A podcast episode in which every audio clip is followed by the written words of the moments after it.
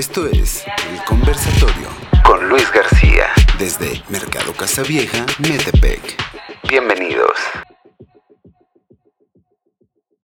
Conversadores, bienvenidos al episodio 54. Salimos a la calle para platicar de relaciones tóxicas.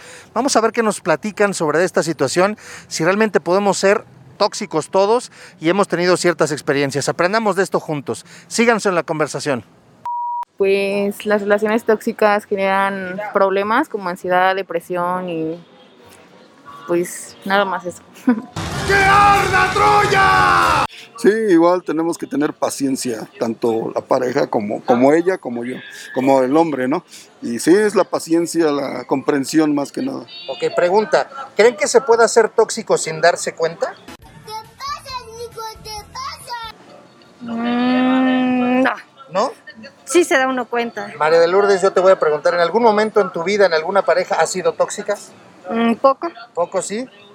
Pues sí, Sí, sí, ¿también igual, sí, también, tóxico? sí. Más que nada también el carácter Ok. influye mucho. ¿Qué tal conversadores? ¿Cómo están? Bienvenidos al episodio 54 de esta segunda temporada. Bienvenidos a su canal. Muchísimas gracias por continuar aquí con nosotros. Gracias al público presente que el día de hoy eh, se sumó y nos acompañó. Eh, siendo día festivo, estamos grabando el 7 de, febrero. Ustedes nos están viendo el 14 de febrero, pero ustedes ya saben que nosotros eh, queremos hacer un lunes diferente y cada lunes estamos grabando dos episodios. Dense la vuelta acá a nuestro, con nuestro patrocinador, Mercado Casa Vieja, el mejor centro de espectáculos de Metepec. Muchísimas gracias, Mercado Casa Vieja, siempre por recibirnos y por tenernos aquí muy cómodamente eh, en estas eh, grabaciones. Muchísimas gracias también a Icamané Coaching, gracias a Datadogs por sumarse estos patrocinios. Y si me permiten, voy a, a darle la bienvenida a mi amiga Pilar Becerril Ocampo. Ella es distribuidora de Royal Prestige y por espacio de 12 años se ha encargado de apoyar, asesorar y mantener la salud de muchas familias mexiquenses. Ellos se suman a estos patrocinios. Royal Prestige, para quienes no sepan, son utensilios de cocina de gama alta, manufactura italiana y ahorran el 70% de consumo de gas. Ya nada más de entrada por ahí, creo que vale la pena estarle echando una revisadita. Ofrecen, fíjense nada más, 50 años de garantía. ¿Quién te ofrece 50 años de garantía? A lo mejor ya ni los vives. Ya, que sea de vida. Exacto. La garantía a lo mejor, precisamente con la salud que estos utensilios proveen, podremos llegar a, a consumar esa energía. Son elaborados con el mismo material que están constituidos la parte interna de todos los sistemas de salud, a cero grado quirúrgico, mantienen un calentamiento uniforme con un tiempo de cocción 60% más rápido que los utensilios normales de cocina. Pilar Becerril, como distribuidora de Royal Prestige, tiene sorpresas para ustedes, conversadoras, conversadores. Quédense al final del episodio y estaremos diciendo precisamente de qué se trata. Gracias Pilar Becerril, gracias Royal Prestige. El día de hoy, eh, queridos conversadores, tengo a dos personas que, que la verdad yo les agradezco infinitamente que estén por acá. Voy primero a las damas. Saribel, ¿cómo estás? Muy bien, gracias. Saribel Orozco nos acompaña el día de hoy. Eh, muchísimas gracias. Alejandro Gutiérrez Cedeño, querido amigo, ¿cómo estás? Bienvenido. Con el gusto de estar contigo, como siempre. Un gustazo. Miren, vamos a platicar. Ellos son eh, psicólogos de profesión. Ahorita van a estar platicando ya sus múltiples palmarés. Pero hoy estamos en el 14 de febrero y entonces creo que es Día del Amor y la Amistad y lo podemos ver desde la parte romántica. Pero quisimos hoy abordar una situación que me parece interesante, eh, que está como que mucho en boga desde hace no mucho. Yo no recuerdo, salvo la mejor opinión de ustedes, cuando estaba yo chavo y ni siquiera cuando ustedes estaban chavos, esta, esta parte de relaciones tóxicas, ¿no? O sea, como que tiene poquito que el se concepto, el concepto poquito. Ajá. La historia está plagada de- historia, Podemos hablar de- Es más, hubiera traído un historiador y estaría completo el cuadro. Este, fíjense que traje estos datitos que me encontré. Eh, la OMS dice lo siguiente. Tres de cada diez adolescentes denuncian sufrir un tipo de violencia en términos de pareja, relación de pareja. Tres de cada diez adolescentes a nivel global. En México, 76% de los adolescentes o jóvenes entre 15 y 17 años han sufrido o de, de- de violencia psicológica, 17 de violencia sexual y 15 de violencia física. Adolescentes en México. Hay un artículo que me llamó la atención que encontré en mi búsqueda que hace el economista el 9 de marzo del 21, en donde dice lo siguiente, y quisiera empezar por ahí, por eso los puse. Dice, hay que desmitificar el amor romántico para erradicar la estructura completa que produce violencia contra mujeres y niñas. En México, tres cuartas partes de las mujeres han sufrido algún tipo de violencia. Cuatro de cada diez de las que han sufrido violencia, producto de sus parejas. Novio, amante, concubino, marido, como le quieran llamar. Hay que desmitificar el amor romántico. Bueno, a mí me parece que inicias con un tema bien interesante porque em, las relaciones tóxicas, efectivamente el término es muy contemporáneo, pero además a mí me parece que es como esos términos psicológicos que de pronto se vuelven cotidianos. Es decir, nacen en la psicología, nacen en el ámbito de la salud mental, pero de pronto trascienden hacia lo público, como hace algunos años estaba de moda el término de eres bipolar, Sí. cuando la bipolaridad es una condición psiquiátrica. Y, pero cualquiera de los compañeros o de las compañeras eran bipolares, entonces se vuelven términos que pertenecen a la salud mental, que requieren todo un diagnóstico, pero que se vuelven a lo cotidiano. Y entonces eso es lo que pasa con las relaciones Y tóxicas. entonces un día estabas contento y al día siguiente te habían hecho enojar porque perdió tu América, que por cierto no me estoy burlando, pero perdió. Y entonces ya está, eres bipolar porque ayer estabas muy contento, ahora estás muy enojado. Es correcto. Entonces, se, se- se trivializa el término. Y entonces por eso hoy eh, mm, escuchamos mucho el término de relación tóxica, o eres tóxico o eres tóxica, ¿no? Entonces, ese me parece un muy buen inicio. Y lo segundo, eh, interesantísimo en el inicio que haces en la introducción, es eh, justamente cómo hay una línea muy delgada entre una relación tóxica y la, y la situación de violencia. No es lo mismo, pero la línea es muy delgada. Es muy difícil distinguir cuando estamos en una relación tóxica y cuando estamos en una situación de violencia de género, además. ¿no? Entonces son, son, son cosas bien interesantes. Ambas, tanto la relación tóxica como la violencia de género, se sostienen en el patriarcado y en el estereotipo del rol eh, femenino y masculino, ¿no? Y entonces, eh, en el rol femenino, pues eh, en ambos roles. El, el estereotipo de la relación de pareja o del amor romántico sí sostiene las relaciones tóxicas. Entonces, sí valdría la pena desmitificarlo. ¿Qué tal? A ver, compañero. Luis, fíjate que me, me llama mucho la atención y unos papás me preguntaban que qué era el noviazgo.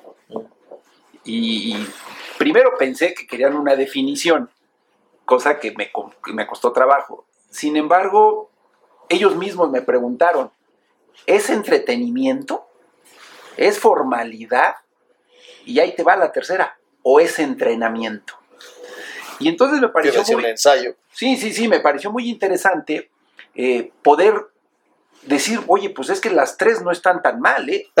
Eh, entre entretenimiento, entre entretenimiento, pasar a una relación estable y formal, dirían algunos hasta lograr cristalizar una relación, pero también un ensayo, me parece que puede ser justamente esto, es decir, ¿qué argumento le estamos poniendo a una relación como que qué?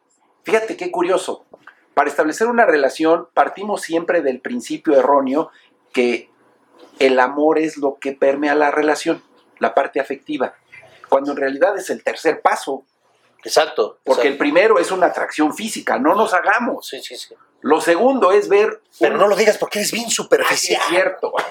Lo segundo es un tema hasta de intelectualidad. Es decir, que le suba agua al tinaco a la pareja, ¿no? Y que puedas decir, sí me convence. Y resultado de eso viene la parte afectiva. Pero pareciera ser que, que le ponemos al argumento, ¿no? De, de primero te amo, primero me amas, para, a veces hasta para darnos el permiso en el mundo de la sexualidad. Es decir, sexo con amor se vale. ¿Y qué? ¿Y sexo sin amor no se vale? Jesús de Veracruz. no Entonces habría que separar que son dos circunstancias totalmente diferentes. Una la parte física, la parte química, la parte biológica, la parte emocional. Sí, sí me parece que no podemos justificar y estar encerrados en una relación donde entonces el argumento es, pero te quiere y por eso lo hace, Ah, sí, no. por eso te cela, por eso te cuida. En ambos sentidos, ¿eh? Sí, claro. en sí, ambos sí, no. sentidos. Es decir, y hablando hoy por hoy, tiempos, y que debe haber sido desde toda la vida, pues, pero con la claridad, si una pareja mujer-mujer, una pareja hombre-hombre, Sí, sí, sí. un- o sea, estamos hablando de una pareja, ¿no? Sí, eso es, es- eso es indistinto. Sin embargo, parece que estas trampas emocionales nos llevan desde la pareja del superhéroe, ¿no? Vengo a rescatarte. O, la mujer o el hombre maravilla. So- soy, soy quien te puede salvar. Entonces le ponemos el argumento de la afectividad que pareciera ser que nos permite y nos justifica cualquier circunstancia. Entonces ahí, digo, ya hablaremos que, que gano algo, o sea, hay una ganancia secundaria alrededor del sufrimiento. Me parece aterrador y real. Además, yo un día le preguntaba a jóvenes, levante la mano quién ha tenido una relación tortuosa. Nadie levantó la mano, cosa que me... Porque el otro estaba diciendo, no la levantes. No, porque no sabían que era tortuoso. Me decían, ¿cómo tortuoso? Y cuando doy ejemplos tan simples como te empuja, te grita, te lastima, te agrede, te violenta, se burla de ti, Te ignora. te ignora o, o- o- so- o te autoriza, fíjate qué bonito, Sí, sí, sí. o te autoriza a saludar a quién o a cuál, las manos empezaron a levantar. 95% de las manos estaban arriba. Estoy hablando jóvenes preparatorianos. A ver, yo, yo voy a ir un poquito, un pasito antes de, eso, de esa parte del noviazgo. Eh, en algún punto yo decía que una, una parte muy importante tiene que ver con la comunicación en términos de cómo decimos las cosas, un poco lo que estabas diciendo, pero ahorita me, eh, me saltó eh, un pasito antes de poder hablar de la amistad para, para hablar todavía de eso, eh, hablando de estas dos palabras. Confundimos las palabras y las decimos con una ligereza brutal. Y entonces, a ver, conversadoras, si están de acuerdo conmigo, lo que voy a decir, vas caminando, piensen ustedes el centro comercial que quieres, la calle la que quieras. Y entonces tú vas con tu pareja, con quien quieras, que, que es un familiar, y te encuentras a un cuate que acabas de conocer. Acabas de entrar a la escuela, lo acabas de conocer, es vecino, lo acabas de conocer. ¿Cómo lo presentas? Un amigo, se automáticamente va la etiqueta del amigo. Lo acabas de conocer, por supuesto que no es tu amigo. Para vivir una amistad, o sea, para que se consolide la amistad, tienen que pasar N cantidad de cosas para que realmente, pero en mi cabeza ya tiene el adjetivo de amigo. Por ende, ya esa persona debe de comportarse de cierta forma, me debe cierta, y entonces las primeras de cambio no se da, y entonces me defraudo y me voy y me tiro al piso, etcétera, etcétera. Lo mismo pasa con las relaciones de noviazgo. O sea, acaban de empezar, perdón, acaban de empezar, te amo. No manches, o sea, tienes- o sea, neta, no, es un proceso de enamorar, no lo, no lo amas, pero ya te amo, porque es un, un cliché de que, pues para que embone padre la relación, y no es cierto, ¿no? Bueno, no lo sé. Fíjate que. Si no, no pidió Fíjate, testimonio, no pidió testimonio. No, ya sé, el amor a primera vista. No, no es cierto. A mí me parece que en estos pasos hacia atrás valdría la pena dar el paso hacia atrás y definir qué es una relación tóxica, ¿no? Ándale. Y entonces, eh, eh, los estudiosos dicen que la relación tóxica no solo se da en la relación de pareja, sino también, por ejemplo, en las relaciones familiares, en las relaciones de amistad, ¿no? Y entonces, para poder definir la relación tóxica, yo eh, me remito a Humberto Maturana. Humberto Maturana es un biólogo que luego estudió, o más bien, escribió acerca de la conducta. Ok. Y entonces él define el amor como el reconocimiento de un legítimo otro en interacción. El reconocimiento, Reconocimiento de un legítimo otro en interacción. Eso quiere decir que reconozco al otro como otro, distinto de mí, por supuesto, pero eso es difícil en cualquier relación. Es decir, yo intento que el otro sea yo. ¿Por qué? Porque si yo soy puntual, quiero entonces que tú seas puntual. Porque si yo, yo soy detallista, quiero entonces que tú seas detallista. Y entonces, bueno, en términos de, de Humberto Maturana, el amor se da en la simple inter- interacción y amamos al otro de inmediato cuando lo reconocemos como un leg- legítimo otro. Claro que la relación tóxica tiene que ver con no permitir al otro como otro, sino idealizarlo.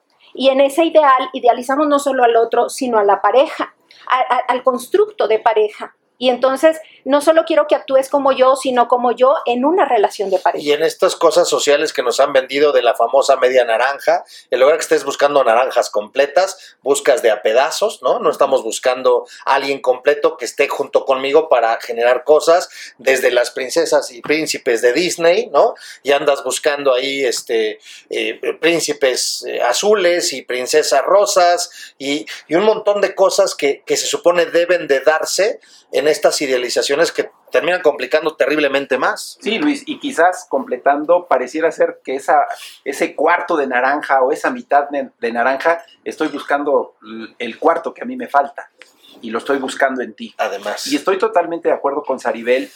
Eh, yo tengo una definición más sencilla de lo que es el amor, de acuerdo a los sexólogos. Hay quien la define, tú me importas, punto. Y se acabó. Y entonces es ahí cuando entramos a un proceso que nos perdemos y tienen razón cuando hablamos de esta, primero euforia, yo hablaría de una euforia, sí, sí. y en esta euforia, eh, defino euforia, eh, cara de baboso todo el día, ¿no? Esa que te duele hasta aquí, que estás sonriendo todo el tiempo, todo ¿no? día. Pero la euforia te va a llevar Todos la hemos bailado, están riendo. ¿eh? No, o- oye, unos al revés trabajaron, ¿no? Así, Y que, ¿no? que no se ¿Yo? note, que no se note, ¿no? ¿Yo? Y entonces fíjate cómo la euforia nos lleva justamente al proceso de idealización. Y en esa idealización es cuando todos los defectos los transformamos en virtudes. sí, sí, sí, sí. Oye, está orejón. Sí, pero me echa aire, ¿no? Ah, sí, qué bonita. ¿Por qué se ve. bueno? Se- Hace la- un contraste, una sombra preciosísima. Está chimuelo, pero por ahí chifla. es decir, y empiezas, empiezas justamente a este proceso de idealización. Entre todos los defectos, los empiezas a transformar en virtudes. Sí. Y creo que ahí está uno de los engaños. Empiezo a Y es un suponer- autoengaño. Claro, claro, porque entonces estos engaños, creo, supongo y imagino, porque entonces todo lo que él hace o ella hace en mi contra, lo hace para mi bien. Y entonces ahí está el gran engaño en este proceso de idealización. ¿Para dónde entonces nos movemos? Hablaban, perdón, decían y- esta parte de, de- de agresiones que se dan en las relaciones y me encantó cuando dijiste, a ver, vamos a la familia y vamos a la amistad. Fue lo primero que se me vino a la mente. ¿Quién no recuerda alguna relación de amistad? Sobre todo cuando estábamos en la primaria, ahí se daba mucho. ¿No? El, ah, si le hablas a San Perenganito, entonces dejas de ser mi amigo. Ok, están niños, a lo mejor no tienen un concepto claro de eso. Lo construiste, Pero, o sea, pero, pero mi punto es eso, o sea, ya estás condicionando, caramba, es amistad. Oye, yo le hablo a quien se me pega la gana, tú no le quieres hablar, no le hables, pero yo le voy a hablar porque yo le quiero hablar, pero vienen condicionamientos y esos condicionamientos afectan a la gente. Y estamos hablando de amistades, que en teoría hiperpuras, porque estamos hablando de chiquitos de primaria, que eran hiper comunes. Claro, nada más que los infantes son los más manipuladores, ¿no? Perdón que lo diga, pero así es. Este, pues no malvados, pero manipuladores al fin. Ellos saben cómo salirse con la suya. Este, pues, pues nada, que a mí me parece que ah, en este sentido de, de- de la definición de la relación tóxica y entonces no validar al otro como otro, me parece que algo que también es muy común en, en lo contemporáneo es que hablamos del tóxico, ¿no? Hay, hay infinidad de, de TikToks, ¿no? Hechos Oh. sobre todo por mujeres. Eh, bueno, no es cierto, también por hombres que dicen, es que la tóxica, es que el tóxico. Este, a mí me parece que vale la pena distinguir que una relación siempre es de dos. Sí, Y que entonces cuando yo hablo de que él es tóxico, valdría la pena que me preguntara, ¿y qué onda conmigo? ¿No? Este, sí, porque, porque si, si yo estoy, vuelvo a mi concepto, no legitimando al otro como un otro en esta interacción, entonces eh, ahí en la relación de pareja tiene que ver con los dos porque eh, no permito al otro ser otro, pero ¿qué onda con el otro y su parte de poder validarse? Porque yo quiero que sea como yo, pero el otro también puede responder y decirme, espérame, yo no soy así. Y entonces la relación tóxica no sucede por, por creación espontánea, es una construcción. Sí, ni con- siquiera, ni siquiera es un evento y a partir de ella somos tóxicos, ¿no? No. Es algo que se va construyendo, Claro. ¿No? Y también hay cierta predisposición o ciertos factores de riesgo en las personas para entablar relaciones tóxicas y, y repetir relaciones tóxicas, ¿no? Bueno, sí. Ent- Pero vale la pena entonces no estar proyectando en el otro la, la toxicidad porque es algo que sucede eh, muy comúnmente en, en- en- en la época actual. Tú decías, yo no sé si es un término de moda.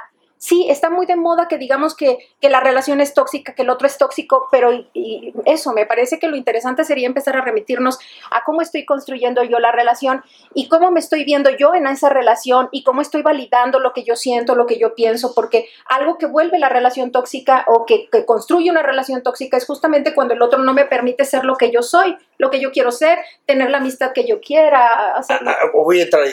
ahorita justo acaba de decir, el otro no me permite ser, y entonces eso lo vemos desde dos perspectivas.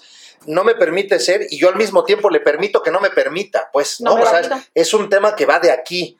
Y en este tú hablabas de, de estas personas que a lo mejor, o nosotros que en algún punto, es más, lo voy a decir abiertamente, al principio del programa vieron algunas entrevistas que salimos a hacer a la calle y le preguntaba a la gente, eh, ¿tú has sido tóxico en una relación de pareja? Y hubo gente que nos dijo que sí, Orgullosos. no, no, no, no, no decían, este, haciendo- mucha no, a muchas, y le daban el codazo al otro, ¿no? Pero, o sea, sí había un reconocimiento y sí distinguí, salvo la mejor opinión de ustedes en las caras, pues cierto dejo así como de, pues sí, no estuvo padre, pero pues, la neta sí he sido tóxico.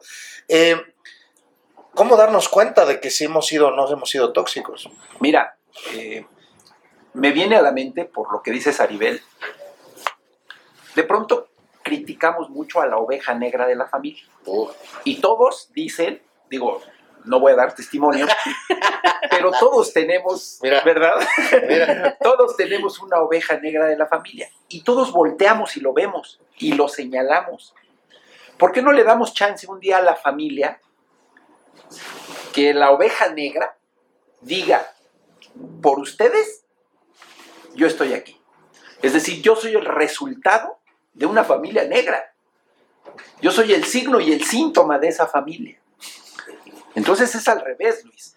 De pronto vemos a, a- a- a la pobre oveja, pero no hemos visto su entorno, su Sí, contexto, su- no lo vimos, quién lo formó. Entonces a mí me parece que efectivamente va a llegar el momento en que ojalá nos podamos dar cuenta que el tóxico soy yo. Porque eso sería lo más interesante. Lo hemos virilizado y hacemos TikToks y hasta nos divierte. Ya me voy con la tóxica, ya me voy con el tóxico. Ya hasta parece chiste. Pero de verdad, de verdad, no hemos entendido esas eh, huellas o esas lesiones emocionales que nos van a dejar y que nos van a construir para la siguiente y para la siguiente y para la siguiente y que de pronto no seamos capaces de construir una relación sana, que tengamos que hacer 27 preguntas tipo PGR, ¿a dónde vas? ¿Con quién vas? ¿Por qué vas? ¿A qué vas? ¿Desde cuándo vas? ¿Y por qué no me dijiste? De verdad, o sea, sí me parece que, que no hemos revisado la toxicidad personal. Eh, el otro día eh, hablábamos de tecnología y en este tenor de la tecnología decían, eh, había una crítica de cierta generación, eh, de mi generación y hacia atrás, hacia las generaciones más pequeñas. Y decían, es que estos padecen de inmediatez y todo lo quieren para ti no sé qué. Y entonces inmediatamente viene el tema. En mi época, no, hombre, nosotros. Y entonces les digo, ¿de veras?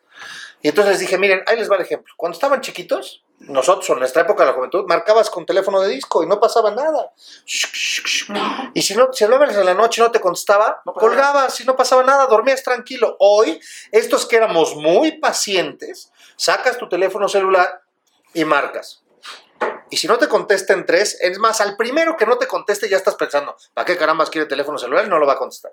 Seguramente lo trae en el saco, seguramente no. Y vienen mil cuestiones que empiezan a contaminar. Y, y te vas a su última conexión. Exactamente. Y te vas a, Y vas a WhatsApp, ¿no? sí. Entonces le mandas un WhatsApp, te estoy marcando. Y no se ponen las palomitas en azul. Y entonces empieza. Y luego la persona te regresa además cinco minutos después, cinco malditos minutos. Y ¿dónde estabas? ¿Por qué no me contestas? Pues no, que muy paciente. Entonces también ese es un tema de, a ver, pues a lo mejor no te contesté porque estaba en el baño, caramba, o porque no te quise porque no te quise contestar, pues, pero no hay ni siquiera ese proceso de asertividad en una pareja, ¿no? Que es un tema en el que nos vamos eh, eh, haciendo tóxicos, nos vamos contaminando. Yo, yo entendería esta parte de la toxicidad como estos elementos contaminantes que yo aporto a una relación y que la otra persona aporta también a una relación y que se pueden ir eh, eventualmente destruyendo de una forma muy fuerte, ¿no? En términos así, Eh, que pueden partir de una historia, de ciertos contextos, de cómo me formaron, de lo que yo viví, de las carencias que tuve. En el episodio anterior hablábamos precisamente de suicidio y depresión y eh, uno de los invitados, Javier, decía estos... temas de la familia que provocan, la cantidad de patologías que provoca la familia. Eh, recordé cuando hice mi servicio social, estuve en la Dirección General de Prevención y Readaptación Social y daban un dato estadístico durísimo, durísimo en aquel entonces. 65% de los crímenes graves, entiéndase homicidio, parricidio, violación con, violen- este, con además eh, violencia, etcétera, etcétera, etcétera, etcétera, el 65% de ellos, todos los que lo cometían, tenían en su historial un problema en la relación y fractura con la mamá. Con la mamá. Paso, qué disfra tan dura. Entonces, pues habrá que ver, decías este interrogatorio de dónde fuiste y todo eso, pues a lo mejor va a llegar un punto en el que tenemos que, para empezar una relación, hacer como si fuera un infrarrojo para ver qué grado de contaminante llego contigo. Sí, o al final Está bien cañón. pedir que currículums, carta, eh, las, los, las, como en el trabajo, ¿no? Las tres últimas relaciones de, de Cartas noviazgo. referenciales. cartas y dame sus teléfonos y les voy No, a pero hablar. te van a decir, y voy a aprender. llévatelo, Llévatelo. llévatelo. Ya no lo quiero. Y sí, y sí, a mí me parece que, bueno, para mí es un tema muy apasionante. Es apasionante, primero porque, eh, sí, por supuesto, en mi historia personal hay relaciones tóxicas. Ah, Yo, yo pienso que se aprende a construir relaciones saludables, sobre todo cuando venimos de contextos en donde el, el ejemplo han sido relaciones tóxicas y ese es uno de los factores de riesgo para entablar relaciones tóxicas. El, el- el tipo de relación que construimos viene de un proceso de imitación, aprendizaje por imitación. Y si yo vivía en un contexto en donde las relaciones eran tóxicas, hay más probabilidades de que construya relaciones tóxicas. Segundo, porque en la consulta terapéutica particular, más o menos el 50% de mis pacientes son mujeres u hombres, aunque en menor, menor cantidad los hombres, no creo que porque sean menos este, conscientes de la toxi- toxicidad, sino porque los hombres eh, estadísticamente acuden menos a psicoterapia. Este, Porque pero, somos pero- Superman y nosotros la Claro. podemos toda. es y- correcto. sí, sí, y porque les es más difícil abrirse y entonces la psicoterapia implica eso, exponer las emociones. Pero entonces un alto porcentaje de mi consulta particular tiene que ver con mujeres que están saliendo de relaciones tóxicas, que reconocen su participación en relaciones tóxicas. A veces no lo reconocen hasta después del proceso. Y es, y sí es maravilloso cuando lo reconocen después del proceso, porque entonces yo he sido testigo de cómo empiezan a construir relaciones saludables. Entonces, por supuesto que para mí es un tema apasionante. Y entonces ahí este, eh, sacamos esa arista de- del contexto, ¿no? En donde a veces la oveja negra construye una relación diferente y entonces la familia la estigmatiza efectivamente como una oveja negra porque se está saliendo el patrón de conducta de pareja en la familia y entonces es mal vista, ¿no? Por Claro. ejemplo. Y luego hablabas tú, por ejemplo, de, ay, se me fueron las ideas. Este, Ahorita tan, apasionada estoy del tema que se me van las ideas. Este, eso, de los factores que, que nos predisponen a, a tener una relación de pareja tóxica, decías tú la falta de asertividad. Sí, Sí. ese es otro de los factores de riesgo. Cuando yo no sé comunicar a mi pareja, yo lo decía al inicio, como esa imposibilidad que tengo para validarme. Es decir, validarme quiere decir con, con hacer válido lo que yo, lo que yo siento, lo que yo quiero, y entonces cuando el otro me dice, ay, está celosa, por ejemplo, no, no, espérame, es que sí, me genera desconfianza que de pronto tú, ¿sí me explico? Sí, sí, sí. Este, o, o, ay, es que tú todos los días quieres que vayamos a, no sé, al cine.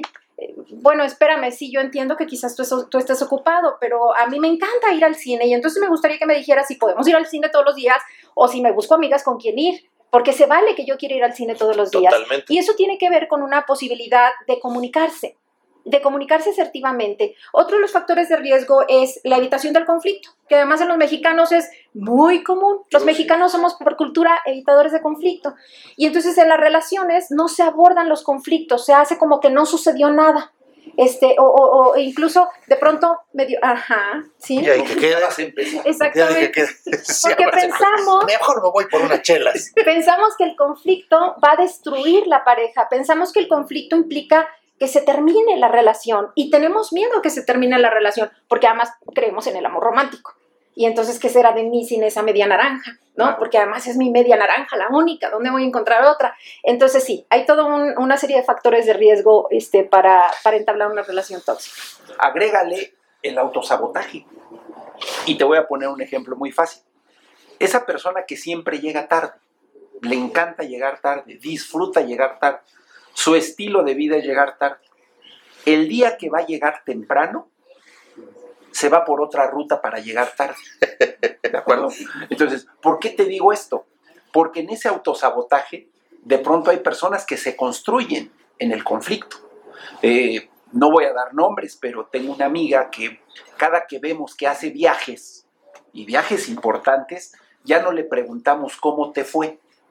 Le preguntamos ahora con quién te engañó. Porque es sinónimo de, perdóname, ¿a dónde quieres que te lleve? Pareciera ser que hay ya un, un autosabotaje y una ganancia en relación a la estructura que vivo. De tal manera que sí, sí es muy fuerte. ¿Cuál es mi ganancia económica? Sexual, afectiva, social, de bienestar, independientemente de la parte afectiva pésima que esté llegando con él.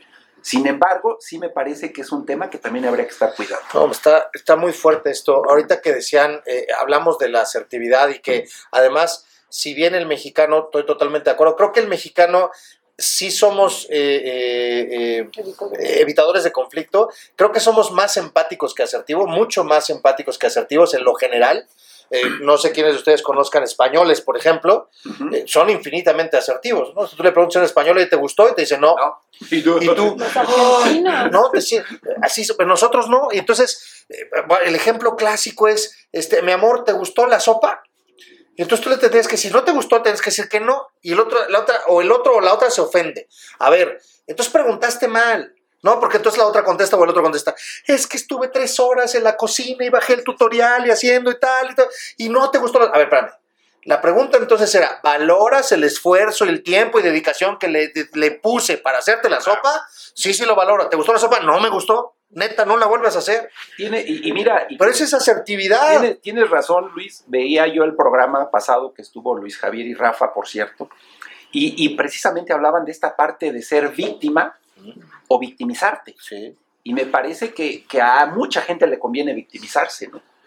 Le, le encanta sufrir, porque pareciera ser que, que encuentra factores paralelos, colaterales, que le vienen bien en una relación compleja. Pero es parte cultural, o sea, digo, habría que ver ya las nuevas generaciones, no lo sé, les queda ahí por ahí la Rosa de Guadalupe, cosas por el estilo, pero eh, hablo de mi generación sin estos cúmulo de canales, cualquier novela que era, o sea, somos los consumidores de novela, eran la tragedia y la madre sufridora y el padre sufridor, y entonces, de verdad, yo sí recuerdo haber visto 3, 4, 5, 25 novelas con mis abuelos, ahí luego les digo los títulos, Ernesto Alonso y Hijos de la Mañana, que, que de verdad en algún punto yo sí llegaba a creer, o sea, a ver, Así es. la paternidad es sufrimiento, Claro. ¿no? O sea, la maternidad es sufrimiento. Tú vas, dices, híjole, pues en algún punto dices, si, si mejor me hago tarugo porque viene mucho sufrimiento. Y la realidad es que para los que somos padres, o yo por lo menos en mi casa, en mi caso es una de las dichas más grandes que me ha tocado en la vida. Es un privilegio fantástico ser padre, es algo que he disfrutado y que de la mano creo que lo que menos se ha pasado por ser padre es, sufrir ha ha sido grandes dichas y todo, pero al mismo tiempo es un retrato este impresionante de buscar eh, eh, o el sufrimiento y a través de volvernos estoicos. ¿No? Eh, decía eh, esta, eh, en un programa que tuvimos que hablamos de la ciudad del cansancio, esta, que hablamos con, ah, recuérdame, se fue el con, con Natalia Subieta, perdón, se me fue Natalia, perdóname, me vas a matar, este, y hablaba de esto de, entre más sufrimos, entre más trabajo y más me cargo, más soy reconocido como héroe, ¿no? Y soy un estoico porque estoy por los demás. Pues también es una realidad que vivimos en una cultura del sufrimiento y quién sabe, perdón, ya hablé demasiado, pero esta cultura del sufrimiento es un mismo, como si le estuvieras echando gasolina a las relaciones tóxicas, porque pareciera que si estoy medio sufriendo o de repente sufro la relación, pues es normal y además me estoy siendo más heroína o más héroe. Claro, mira, lo vemos en las noticias. Tú, tú pon cualquier noticia y- o noticiero, el 80% te deprime. Vete a redes sociales, pon una, pon choqué y 35 mil likes. Pero, pero pon, compré coche nuevo y cuatro envidiosos. voy a volverte a citar lo que tú me dijiste una vez que la otra vez no lo aceptaste, pero ahorita acabas de decir Sí, las sí, sí. noticias. En una conferencia Alejandro dijo lo siguiente, prendes la, no- la televisión en la mañana, te, estás, te sales de bañar, prendes la televisión, ¿qué escuchas? Mierda. Te subes al coche, te subes al coche, de veras sí lo dijo, te subes al coche, prendes la noticia, ¿qué escuchas? Mierda. ¿Cómo llegas al trabajo? Cagado. Es la realidad. Sí, claro. Son tus palabras. Sí, y, y de pronto, de pronto nos metemos en ese escenario. Pareciera ser, eh, y, y como lo anunciabas a- en el, al principio del programa, eh, esta banderita roja, Red flags. ¿no? Es decir, ¿qué, qué anuncio? ¿Anuncio alerta? ¿Anuncio la vivo y la disfruto? ¿Anuncio ayúdenme? Es decir, esa banderita que, que tiene de un bueno. tiempo para acá, ¿qué, qué- qué me anuncia? Eh, o te presumo que estoy sufriendo, pero que aquí estoy. Fíjate, decía Saribel, lo más importante es reconocer. Ya lo estoy reconociendo y ahí sigo. Bueno, entonces, ¿qué hacemos? no? Y tiene que ver con esos mitos del amor romántico, ¿no? Que decíamos que vale la pena de construir. Entre los mitos del amor romántico está el que ya mencionamos de la media naranja, pero también está el de si no me cela es porque no me quiere. Ah, sí. O No también es, ajá, o también está ese de, eh, y que tiene que ver con este estoicismo del que tú hablabas, este, el amor todo lo puede, el amor todo lo vence, ¿no? Y es que amar es sufrir, ¿no? Cálmate, José José. Sí, hijo, ya. A ver, quítenme el agua y tráiganme algo para recordar de canción. oportunidad y, y hoy sí voy a cambiar, ¿no? Amor como el Sí, hijo, sí, ya. sí, no, bueno, Y pero eso, son, son este, frases que parecen ingenuas, pero que crecemos y, y- y se introyectan Sí. y forman parte de cómo concibo la realidad. Estaba estacionándome y hasta parece que José José nos mandaba el último mensaje. Y- y- pero estaba bonita. Usted me cuenta que, Que nosotros dos fuimos a amar. Y yo dije, bueno, por lo menos se liberó. Por lo menos se liberó, ¿no? Por lo menos ya la olvidó o ya lo olvidó. Pero hay una película bien interesante, no sé si la recuerdes, Nueve Semanas y Media, Sí, cómo no. Ochentera. Sí, el, sí. el primer porno que vimos en esa época, ¿no? Sí, era casi. Era, no. Y no sé si recuerdes la, la trama al final, ella decide no quedarse. Sí. Que, a- que a mí me pareció, digo, en esa época creo que no era yo ni estudiante de psicología, pero ahora lo reflexionas y dices, sí, sí se puede. Es decir, cuando me doy cuenta que las cosas no me convienen o no me interesan, ¿qué hago aquí? Y la escena más desgarradora al final de la película es cuando ella se marcha, ¿no? Y el otro todavía se queda así como, ahorita regresa. Ahorita regresa. Y no fue así. Entonces, sí me parece que es a lo que tenemos que llegar. Ya sé, retomando este, esta idea que, que dice eh, el maestro Alejandro. eh, hay- bueno, hay otra película, bueno, es una serie maravillosa que tienen que ver este Netflix que se llama El tiempo que te dedico. El tiempo El que te tiempo dedico. que te dedico. Es, es una, una, una serie maravillosa, tiene un formato novedoso, increíble. Este, creo que dura 12 minutos cada episodio. Ah, sí. es, es maravillosa. Sí. Este, de, de- de entrada, eh, la forma en que está este, construida la serie es maravillosa, pero además tiene que ver con otra de las características que me, que me lleva a identificar cuando estoy en una relación tóxica, es justamente cuando la relación termina y regresa. Termina y regresa. Es decir, hay un punto en el que yo intento salir de la relación porque sé que no me está conviniendo, porque sé que los momentos malos son más que los momentos buenos y entonces decido terminar con la relación. Pero algo sucede porque regresando al tema de la relación siempre es de dos, pues entonces el otro regresa con la promesa de cambiar y entonces yo caigo en la promesa y entonces eh, eh, se, se intenta nuevamente la relación, pero es una constante en una relación tóxica. Y entonces esta serie de, de El tiempo que te dedico habla justamente de todo el proceso de duelo de la protagonista y pero al final de la, de la serie, re- eh, después de que ella pasa por todo O sea, ya lo que implica, ajá, por to- perdón, por todo lo que implica, por todo lo que implica la Ya pérdida, digan, ah, sí, ah, sí, ah, sí. perdón, perdón. No, está bien porque ese es el sentido de la. Ya sé. Eh, eh, la serie se queda justamente cuando él regresa. Ella ya está lista para lo que sigue y él regresa. Claro, no te deja este, saber si, si regresa o no regresa a la relación, pero, pero justo ese es el punto, porque es el momento decisivo, ¿no? Es cuando, cuando ya reconociste que estás en una relación tóxica y cuando de, de forma consciente y muy valiente y que requiere mucha fortaleza, decides no regresar Como la con canción todo de el dolor que implica. Como la canción de Camila, la de Mientes, cuando dice, llegas justo cuando estoy a punto de olvidarte. ¿no? Claro. Y, y- Ya iba yo de salida y ahí va. oye, Luis, y, y- y vámonos a la parte de dramática y trágica. ¿Cuántas relaciones no terminan en un verdadero homicidio por una relación tan compleja de si no es conmigo, no es con nadie? ¿No ¿Se acuerdan de la guerra de los Roses? Una, hablando Ah, ochenteras. Por eso se avientan platos No, y no, no. cuchillos y cuanta Y- cosa. y termina. diles en qué termina, No, ¿no? no, no, la voy a spoilerear. No voy a hacer como mi No compañera vamos, que no vamos pero, decir que se matan al final, pero, pero es Pero igual la pueden ver en una versión más contemporánea que es Mr. y Mrs. Jones, Ah, que sí, es donde se conocieron Angelina Jolie y Brad Pitt. Exactamente. Este es, es la misma, Ah, este, la misma, ah, mi- Mrs. mi- Smith. Este, es, es la misma pero en versión Sí, más claro, este, claro. contemporánea. Y se dan hasta Entonces, no, no es solo, ay, me alteró emocionalmente. La relación puede llegar hasta un deterioro o a una pérdida de vida. A ver, yo voy a plantear lo siguiente. Eh, eh, eh, empezamos de la atracción. Voy a retomar eso que tú dijiste. A ver, no, no nos hagamos. Empezamos por la atracción, ¿no? Algo de su físico me agradó, pongo atención. Si no es el físico, entonces voy al paso 2, que tiene que ver con si le sube el agua al tinaco, y ese solamente se da con la frecuencia en la que, la, la que Claro. estoy contigo. Entonces puede ser mi compañero de clase, mi compañera de clase, a lo mejor no me gusta, pero pues cómo habla y después de un rato y la, la, la, ay, pues como que tiene bonitas cejas. ¿Qué te tomas? Escribe Este, bonito. Escribe bonito, ¿no? Y empieza algo- y ya llega el punto al que se puede cristalizar otro tipo de cosas. Este, dicho esta, esta situación y el- los pasos en los que se va dando, de repente empiezas a conocer ciertas cosas de la, de la persona. Y no sé si lo que va a decir le suene familiar a alguien, pero hemos escuchado muchas veces, y muy probablemente lo hemos dicho nosotros, eso no me gusta, pero igual y después lo cambia. O pienso que lo va a cambiar. Entonces creo que habría que hacer preguntas al revés, hacia adentro. Es decir, esas cosas que yo estoy encontrando en esta persona que no me agradan, porque no todo me tiene que agradar, ¿no? La pregunta sería, ¿puedo vivir con eso y puedo vivir bien? Claro. Y si puedo vivir bien con eso, pues, ¿qué necesidad tengo que estar, de- te tengo que cambiar? Porque vas a empezar una relación con una losa encima, tengo que cambiar cuando no va a suceder. ¿Estamos de acuerdo? Si cambiar uno es súper complejo, ahora hacer que el otro o la otra cambie, Y, y hay un tema eh, en relación a este, vamos a llamarle así, proceso.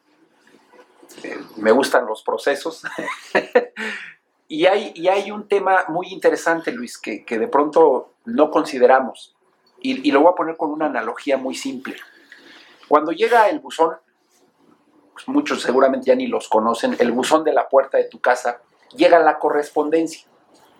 Por naturaleza, lo que no te corresponde, lo dejas. sí, claro. Lo único que viene para ti es el único que abres. Me parece que en las relaciones de pareja eso se nos ha olvidado. Cuando alguien me corresponde, puedo dar continuidad a la relación. Pero de pronto nos damos cuenta que hasta en el inicio de la propia relación ni me pelan. Obligo, todo a través del esfuerzo, manipulo, chantajeo. No hay correspondencia. Entonces, ahí es donde nos atrapamos. Terminamos diciendo, bueno, vamos a darle chance. Y viene la otra, ¿no? Hasta el que dice, ¿y si me quito la vida? ¿no? Sí, caray. Entonces, ve, ve cómo la parte de Si me dejas, corresponsabilidad tiene que ver con lo que tú dices, Luis. Es decir, hasta dónde puedo ser correspondido en una relación, pero no quién da más, quién da menos. Digo, pues si no es intercambio, ¿no? De, de, a cómo- Navideño. sí, de, de a cómo el regalo Ah, sí. y, ver si el que me diste vale más o el que me diste vale menos. Y así era la, la famosa prueba de amor. Y así ¿no? era, ¿no? ¿Y qué te dio? Era. Era. Bueno, había muchas pruebas de amor, ¿no? Había sí, muchas sí. pruebas de amor.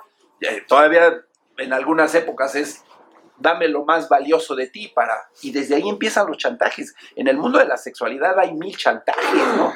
Si no es contigo o con tus amigos o amigas, demuéstrame que sí, que me quieres. Y entonces ve cómo sí también empieza también un chantaje de esta naturaleza. O me Cañón. duele la cabeza, hoy no. Hoy no. Uh, no, bueno, Digo, al final del día tiene que ver con el tema sexual y tiene por que ver con un acto Por de eso el botiquín es importante. Aquí hay un paracetamol. ¿No? Es real. Es real Darse. y, y- y me parece que esta falta de corresponsabilidad no hemos entendido que me parece que lo que en estas definiciones que aportábamos, me parece que ahí se nos ha olvidado ser respetuosos de la otra persona. No me pela, punto, adiós, bye, ¿no? No, nuestros intereses no son afines, bye también. Quizás cuando sí podamos construir, pero no a nivel de telenovela, ¿no? Eh, Vamos desde abajo y, y los dos saldremos adelante. Esas historias Sí, románticas. Si se le dio a María Mercedes que trabajaba en la calle, Pues ni modo que yo que no tengas licenciatura. Claro, Y así luego puede ser el patrón, me cae que puede ser el patrón de pensamiento. correcto, ¿no? Mira, pareciera mentira, pero, pero yo creo que en todos los escenarios hay. hay. Hay países, no voy a mencionar, pero hay países que la esperanza es que el hijo sea futbolista profesional, por ejemplo, ¿no? Como para que salga y- de esas Que nos saquen. Que nos saquen. eh, y en todos los escenarios. Entonces, en el tema de pareja, pareciera ser que también estamos esperando a alguien que nos venga y nos rescate. Que me parece que tampoco es mujer bonita, ¿verdad? No, mujer, ni mujer bonita ni igual Disney, ¿no? Otra Claro. vez estás este constructo del príncipe que va y rescata lo que tú decías, eh, empieza una relación disfrazada de amor a partir de te estoy ayudando, te voy a proteger, te voy a salvar, en ambos planos, ¿eh? hombre, Claro. mujer, en ambos, y yo entonces me siento el salvador y luego peor aún, soy el salvador o soy la salvadora y entonces ya me siento con derecho de, Claro. ¿no? Porque como soy el Salvador, oye, pues a ver, espérame, no, no, no, o sea, tiene que haber una compensación porque pues, si no, ¿cómo está el asunto? Yo te salvé. Y entonces ya empiezan a contar las cosas que en teoría, en el tema de me importas y en el reconocimiento del otro, que me encantaron esas dos definiciones de amor, pues se desvirtúa completito el asunto, porque entonces ya se vuelve una transacción. Y, Y te doy, me das, te doy, me das. eh, Merezco. Recién platicaba yo con una persona y, y- y justamente su historia era esa. El noviazgo que yo te cuido, yo te protejo, egresa ella de X licenciatura. Bueno, él siendo un abogado le dice, no, no, pero si quieres a un lado de mi despacho, ponemos tu consultorio, yo te voy administrando junto con mi secretaria. O sea, ahí es donde ella se da cuenta, ¿cómo? O sea, también me vas a administrar mis pacientes, también me vas a decir a quién atiende y a quién no. Entonces, sin darnos cuenta de cómo caemos en la trampa. Qué fuerte, ¿no? Qué duro. Oigan, este... Nos tenemos que ir. No, no, no, no, no. Ah. Iba, iba a preguntar, eh, por supuesto hablando de nosotros, no, no hablemos, se dice el pecado más no el pecado. Hay un reconocimiento, ahorita podríamos hablarlo, de que en algún momento en nuestra vida, en alguna relación, hayamos sido tóxicos, tú tóxica, tú tóxico, yo Sí. tóxico. ¿Tú sí? Sí. ¿Usted no? ¿Usted no? Con Mira, razón es mi maestro. Con razón, ¿verdad? Fíjate que, digo, no, yo no vengo a dar testimonio. Eh, como sabes, yo estudié algo de sexualidad. Y fíjate que ahí, ahí vivimos un proceso. De hecho, teníamos un taller súper interesante que se llamaba Taller de Reestructuración de Actitudes y Opiniones ante la Sexualidad. Entonces, de verdad, creo que, que te puedo yo decir, digo, a, a menos de que haya alguien que nos esté viendo y ahorita diga lo contrario, pero... pero Pongan atención a los Sí, sí, comentarios sí. del video. pero me parece que, que- que soy bastante, bastante afable en muchos escenarios. Es decir, una persona que no me conflictúo, y mucho menos con las parejas. Este, por supuesto que si le preguntas a mi esposa, pues te va a decir, este, bien por este cuate. Pero, pero, pero, pero yo creo que ha de ser un tema, un tema histórico, ¿no? Un tema de construcción. Nosotros fuimos tres hermanos, este, siempre en el, y teníamos una hermana menor, entonces siempre más bien al cuidado de la hermana, ¿no? Eh, En lugar de estar peleándonos entre hermanos. Entonces, como que no tuvimos nunca una circunstancia, digo, personalmente, yo no recuerdo, ¿no? Que fuera yo El tóxico. Sí, o sea, se puede, va, no se puede, no va, ¿no? Este, Más pragmático. Sí, o sea, pues ya no, pues, bye, ¿no? Este, no pasa nada. Pero, pero así en un tema de, de forzar algo, creo que nunca, y en todos los escenarios, Luis, o sea, te lo digo en el deporte, te lo digo en el trabajo, te lo digo, eh, eh, en términos laborales, siempre he sido el que, el que tiene la renuncia en, la- en blanco ya firmada, ¿no?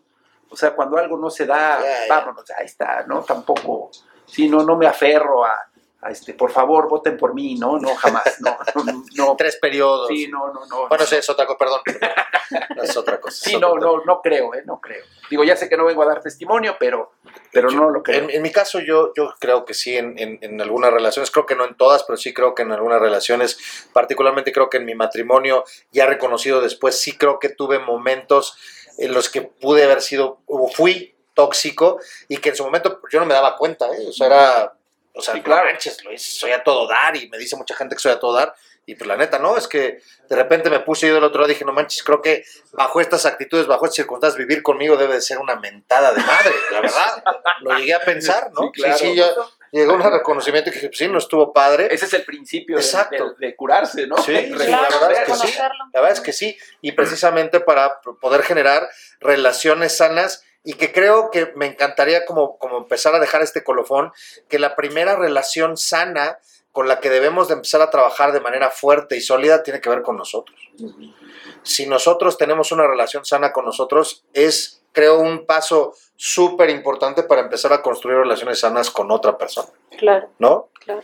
¿Cómo te gustaría, qué te gustaría dejar a los conversadores presentes y, y que nos están viendo como colofón? Híjole, qué difícil. Este, pues bueno, finalmente una eh, tener los ojos abiertos y reconocer y algo que yo aprendí hace, hace algunos años es que el creer que lo sé es una de las principales barreras para el aprendizaje. Y cuando entablamos una relación, generalmente entablamos la relación pensando que sé cómo es estar en pareja. Y pensar que sé cómo es estar en pareja, entonces limita el aprendizaje que esa relación me puede traer. Bien. Entonces, eh, plantarme en, en- en- frente a la pareja como una ignorante, no sé cómo es estar contigo, porque además es una realidad, no sé cómo estar, estar con él. Este, venimos a veces repitiendo patrones, estereotipos, pensando que la relación debe ser de una forma, que las personas deben de ser de una forma, que deben de ser como yo además.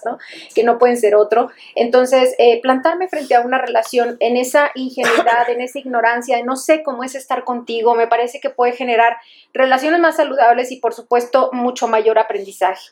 Y en este tener los ojos abiertos y estar aprendiendo frente a la relación es más fácil que me dé cuenta si estoy en una relación tóxica y al reconocerlo, pues entonces pedir ayuda, porque algo que hemos dicho en esta conversación es que no es fácil salir de esas relaciones por todos los mitos que están detrás, por todo lo que ello significa para la familia, para mí como identidad. Los adolescentes son muy propensos a relaciones tóxicas porque están en la construcción de su identidad y se construyen con una relación de pareja. Yo, yo recuerdo mi primer, mi primer novio fue en la prepa y entonces cuando cortamos, olvídate, pues todas las amigas se me quedaban viendo. Entonces para mí era muy difícil estar sin mi novio porque era parte de la identidad frente a la preparatoria. Entonces, este, pues en ese sentido, reconocer que es difícil salir de una relación tóxica y que a veces, quizás las muchas, es importante pedir ayuda.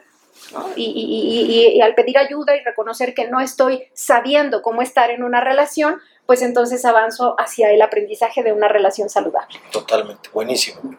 Mi querido amigo. Antes de mi comentario, yo creo que el novio de Saribel le invitaba a sus amigas algo y por eso no querían que terminara con él, porque se veían desprotegidas de pronto, ¿no? Lo, lo más importante, eh, a mí me parece, y lo, lo más significativo, eh, tiene que ver con recordar que una relación de pareja supongo que es para ser feliz, es para estar en el bienestar total y absoluto. Sentirte bien.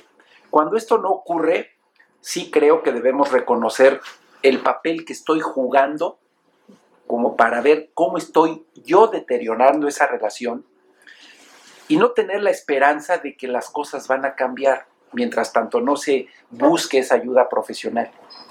Ser muy conscientes que hay que tener cuidado con estos patrones que hemos hablado de reproducir. Porque a veces, mira, queremos irnos de vacaciones con la pareja y lo único que hacemos, Luis, es llevar nuestros problemas a, A nivel, de mar, a nivel de mar. Y regresamos peor, porque además ahora llegas endeudado, ¿no? Y rosado y, rosado y todo lo que quieras. Entonces, de en nada nos sirvió. Pues, se Entonces, yo creo que en la propia casa se pueden resolver muchas de las circunstancias. Que nos quede claro, eh, creo que tanto el, el programa pasado como lo que platica Saribel en su consulta, podemos, podemos decir, digo, qué bueno que la psicología tiene trabajo gracias a estas circunstancias, pero no importa, déjenlo sin trabajo pero ojalá encuentren relaciones favorables, relaciones positivas, que, que me parece que, ese es el espíritu de una circunstancia de estar con alguien. Entonces, pues nada más invitar, invitar a todos que hoy, 14 de febrero, cuando nos están escuchando, de verdad que no sea pretexto para estar bien en una fantasía, porque pareciera ser que hoy es la fantasía, aunque mañana las cosas sigan igual. Luis, como siempre, agradecerte. eh, Al contrario, es, un gusto. Yo, yo recapitulo esto que están diciendo, me encantó. eh, no creer que sabemos, ¿no? Esto que tú mencionas, esta parte de si no te das cuenta que si, si no te ves como parte del problema, es imposible que seas parte de la solución. Y yo agregaría otra que, que me parece eh, que es muy común. El eso a mí no me va a pasar. Y como digo que eso a mí no me va a pasar, mis sensores de alerta los apago porque yo me convenzo de que eso a mí no me va a pasar y eventualmente casi siempre nos pasa, ¿no? Cuando decimos eso a mí no me va a pasar. Entonces yo de verdad les saben cómo les agradezco, Saribel, Alejandro, Alejandro Saribel, les agradezco muchísimo que hayan estado con nosotros en este episodio. Conversadores, agradezco a todo el público presente, a ustedes conversadores y antes yo les dije que teníamos una sorpresa de parte de nuestro patrocinador de Pilar Becerril Ocampo, distribuidora de Royal Prestige en el Estado de México. Gracias por apoyar este proyecto, por sobre todo gracias por apoyar y fomentar la salud en todas las familias mexiquenses. Ahí les va la promoción que está dando, eh, va para todos, ¿eh? También los invitados, también Ah, va para, ok. sí, sí, por supuesto. Las primeras cinco personas que manden un WhatsApp al 722-474-7763 722-474-7763. Las primeras cinco personas que manden conversatorio igual salud tendrán en la comodidad de su hogar una cena en el marco del mes del amor y la amistad, una cena de cuatro tiempos. Eh, por supuesto con utensilios de Royal Prestige, preparada por un chef especializado en este tipo de instrumentos. Así que los conversadores y conversadores ya lo saben, ahí está la promoción. Pilar Becerril, muchísimas gracias y muchísimas gracias a todos ustedes conversadores. Gracias. Hasta la Gracias. próxima. Gracias.